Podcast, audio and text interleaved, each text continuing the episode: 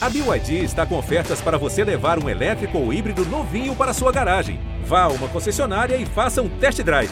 BYD, construa seus sonhos.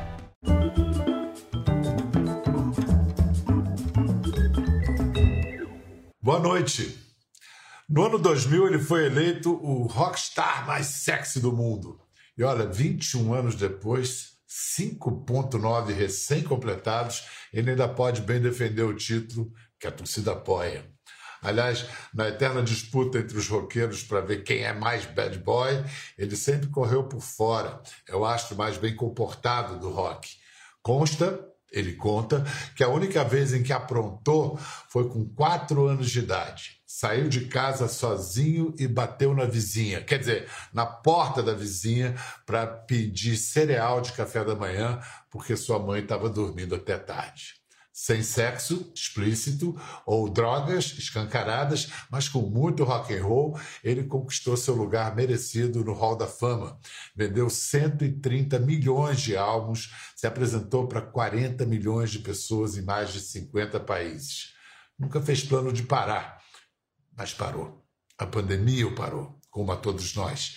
Tinha um disco novo, prontinho para ser lançado, uma tour mundial para cair na estrada mas ele não ficou esperando a pandemia passar, foi a luta. Trabalhou para levar comida às pessoas mais atingidas pela paralisia econômica e ainda arrumou tempo para escrever, compor, cantar e gravar novas músicas para o novo álbum. Na noite de hoje, nós vamos receber o príncipe herdeiro de Nova Jersey, John Bon Jovi. Hello, Pedro. How are you, sir? I'm fine. Thank you for being with us. Thank you. Uh, take the opportunity to congratulate you for your your 59 since last March the 2nd, isn't it? Yeah, yeah. Congratulations. In 2006, you told the late Larry King when he asked you if you saw yourself performing at 60, then you said, I don't think I'll be touring and doing doing it as actively as Mick Jagger has when I'm his age. So now, 15 years after, Mick, uh, that 15 years ago, Mick was 63. Now you're 59 and you were supposed to be touring now, if not for the pandemics. What, what has changed? Not much. I think I'm sticking to that word. Um, yeah, I, I have to say that I still look to Jagger as the hallmark of where you're supposed to end. I'm waiting for the Stones to retire someday just so that I know where the end is. They keep moving it and moving it and moving it, and they do it on such an incredible level. Uh, but personally, for me, I still don't see how I'm going to ever want to be doing it, you know, uh, as long as he has. But when you see the young man uh, you were 18 when you started your career. Are you a better rock and roller nowadays? No. Well, I'm much more experienced, I can tell you that. Um, you know, it's been an incredible journey. I've enjoyed myself immensely. And anytime you write a song, you are excited and want to bring it to life. So that means you make a record. And when, when the record turns out as well as you hoped it would, you want to share it with people. So what was strange about the 2020 album is this was the first time in my career where it seems like the album was in a vacuum. Technically, it's out there in the world, but I have no idea what the reaction to it is. I never got to perform it for anybody. And and so, you know, that's that's tough. It's a strange way to feel.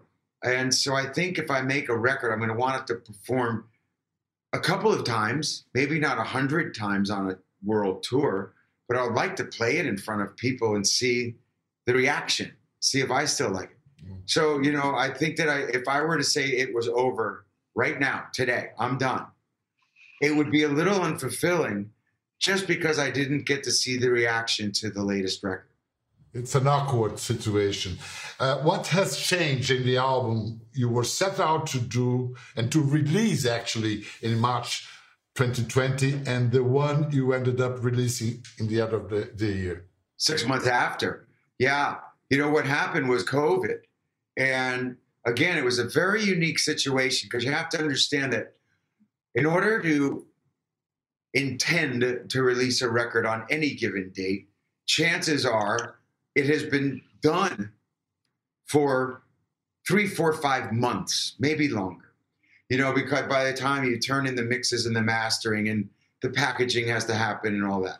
So a lot happened during that period between when I thought it was finished and then what was to be, you know. And so having the opportunity to look at the record finished and say, I think it's incomplete. I pulled it back.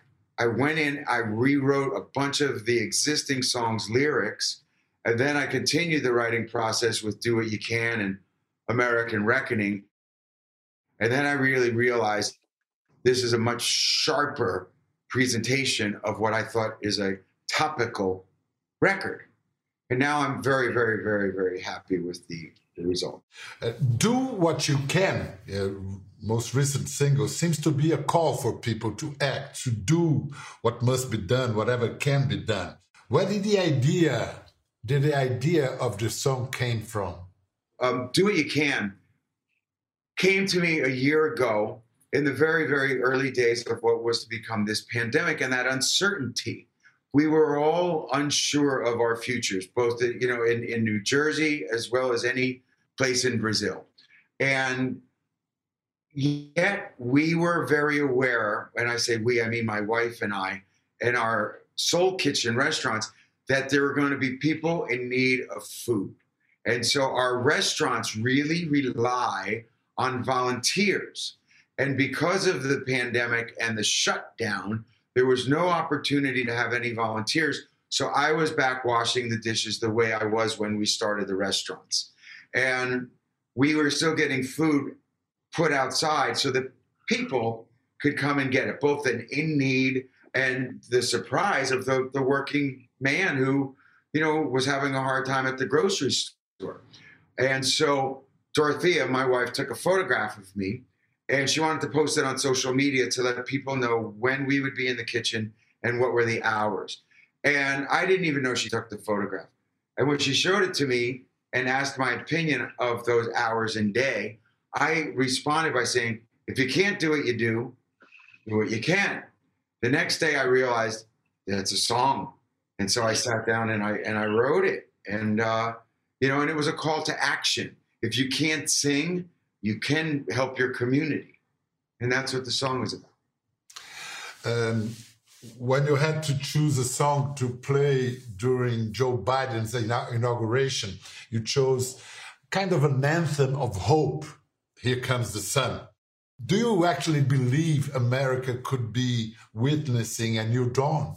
I hope for the sake of uh, our nation and whatever influence it has on any other nation that we are witnessing a, a, a reckoning and on a lot of fronts, whether it was because of the pandemic or our coming uh, to a realization that it's time to deal with racism head on and and regardless of your political affiliation because I don't want to belittle the previous administration um, because there are 75 million people who believe that that's the right direction for our country. Um, that maybe what I hope is that this opportunity for our nation to come together and have conversations, not I'm right, you're wrong, you're right, I'm wrong. For that's not a conversation, that's an argument. But in order to have a conversation, I can only hope that I chose that song for the right reasons. You know that, that people should should realize what has happened not only to the election in our nation but the world at large in this last year. Um, are you a man of, of faith? You once said you were a recovering catholic and uh, it's something ambiguous because that means you are becoming an atheist or reconnecting to jesus? No i, I have great faith. Uh, I, I pray daily um, my gratitude is uh, is is rooted in my belief in that higher power of of Jesus. But you know, do I go to church every Sunday? No, I don't. I've I've lost touch with the presentation.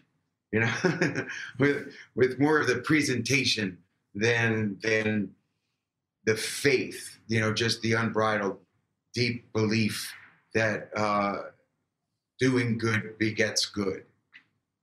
You provided a, uh, a religious education for your children. Um, I think it's a much broader one than I was given. You know, I was in and out of, of Catholic schools in grammar school and in high school. I didn't complete either. I went for a while, then I went to public school, then I went back to Catholic high school, then I went to Catholic uh, public high school. Um, so I think what we're teaching our kids is that uh, Jesus, Buddha, Muhammad, uh, Abraham, you know, everybody has some wise teachings uh, to, to, to share, and they're all legitimate. Uh, there's a story about when about the time you wrote "Living on a Prayer," uh, that you thought the song was just okay, that it wasn't really that good, and that Richie Sambora supposedly said, "You're an idiot. The song is great." Did that actually happen? Yeah. yeah. You know, the song, a couple of things about it. It, it when we wrote it, um, we left the, the afternoon and, and the famous bass line that holds that song up came during rehearsal with the band when we went to present it to the band and worked it up. But in the room, the simplicity of the chords didn't really lend itself to becoming the monster song that it's become. And the story was an age old story of you and me, the power of we. You know, so it was a good story, but it had been told before. When we went into the rehearsal studio and the band and the producer and the engineer and everybody had their two cents, it became much more than the, you know, than it was. It was the sum of all the parts that made that song. And it's it in, in defense of my my naive take on the song, the raw bones of the song, uh, it, it, sounded like nothing else at the time. You know, like nothing else on the radio, nothing else that was popular. So it, it another reason for its enormous success is that it was a unicorn. You know, it, it set itself apart. Yeah, a part of the of the very simplicity of it. Rihanna says that every time she goes to a karaoke, she sings "Living on a Prayer." And what do you sing when you go to a karaoke? I, I, don't say that I go to karaoke ever. I I, uh, I walked into one as a part of a uh, charity event one time, but I, I I'm not really one to go in there and and sing. I sing a lot outside of karaoke? I would bet you would sing Sinatra. Is he still a, a role model for you? he was a pretty great role model, wasn't he?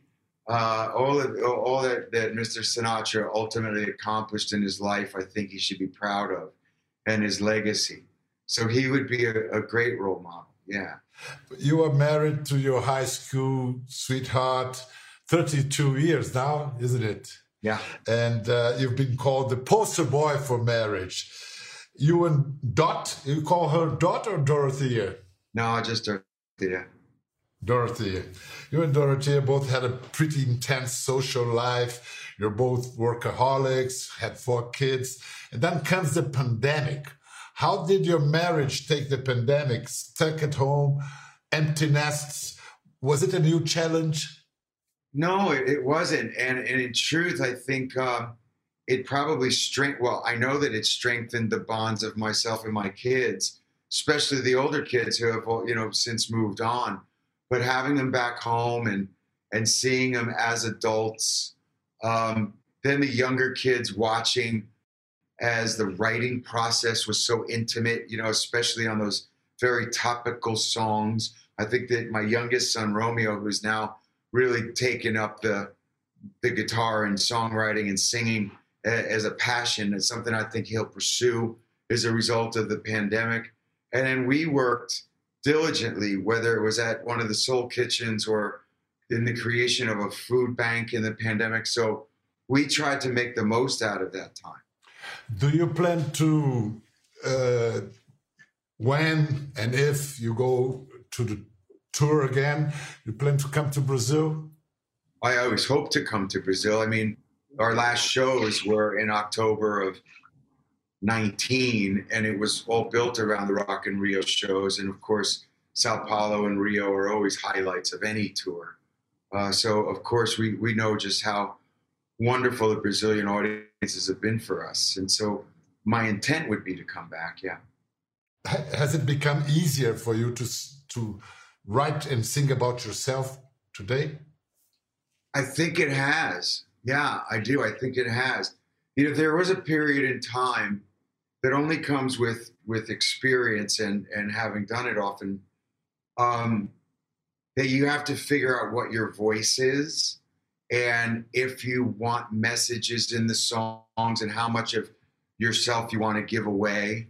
And there was a period in time where I was very defensive about what I wanted to project. I thought that my audience didn't want to see any vulnerability, any true hurt, because our music was always so optimistic and we were pretty well known for lifting up the crowd. But with age and with experience, you find strength in admitting that you're hurting because that's human and that your audience will listen to and say, I'm hurting too.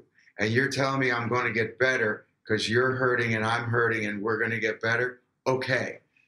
And that's that's a better message. But you you have to be at a certain place in your own life to understand what it means. Thank you very much. It's a very nice album. Lots of success. We we wait for you in Brazil. Thank you Take very good much. care. Best regards to Dorothy and, and uh, all the family. Thank you. I really appreciate it. It was great. Thanks. Thank you, John. Bye. Gostou da conversa? No Globoplay você pode acompanhar e também ver as imagens de tudo que rolou. Até lá.